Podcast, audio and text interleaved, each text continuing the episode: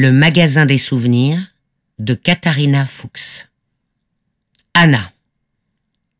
À cet endroit, la glace était particulièrement lisse et Anna glissait plus vite que sur les autres canaux de l'Âche-Pré.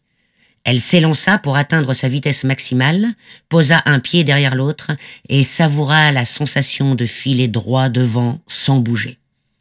Les minuscules irrégularités de la surface gelée faisaient à peine vibrer ses jambes. Juste avant de s'arrêter, elle décrivait un demi-cercle, reprenait de l'élan et repartait en sens inverse encore et encore. Elle pencha la tête en arrière.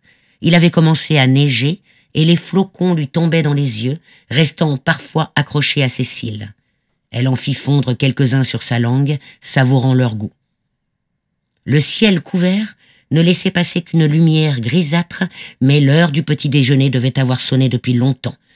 L'idée de rentrer s'imposa peu à peu à elle. Elle l'aurait volontiers écartée pour continuer à patiner.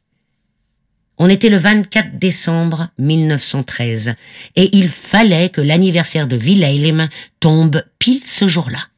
Les six enfants étaient tenus d'assister à la remise de cadeaux matinale. Anna était partie avant l'aube pour patiner au moins une heure avant d'aider toute la journée aux tâches domestiques. Elle prit le chemin du retour sur les canaux qui sillonnaient la forêt de l'Âche-Pré comme une toile finement tissée.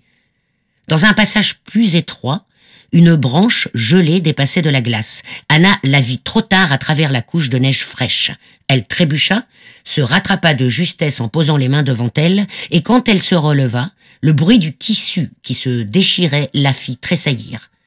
Tremblante, elle inspecta sa longue jupe à la recherche de l'accroc pour évaluer les dégâts. Le vêtement était ouvert de l'ourlet jusqu'au milieu du mollet, en plein milieu du tissu. Ce n'était pas joli à voir. Elle pensa à sa mère et eut soudain très chaud malgré le temps glacial.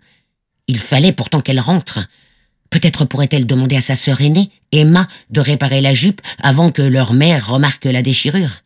Emma était déjà en troisième année de son apprentissage de couturière.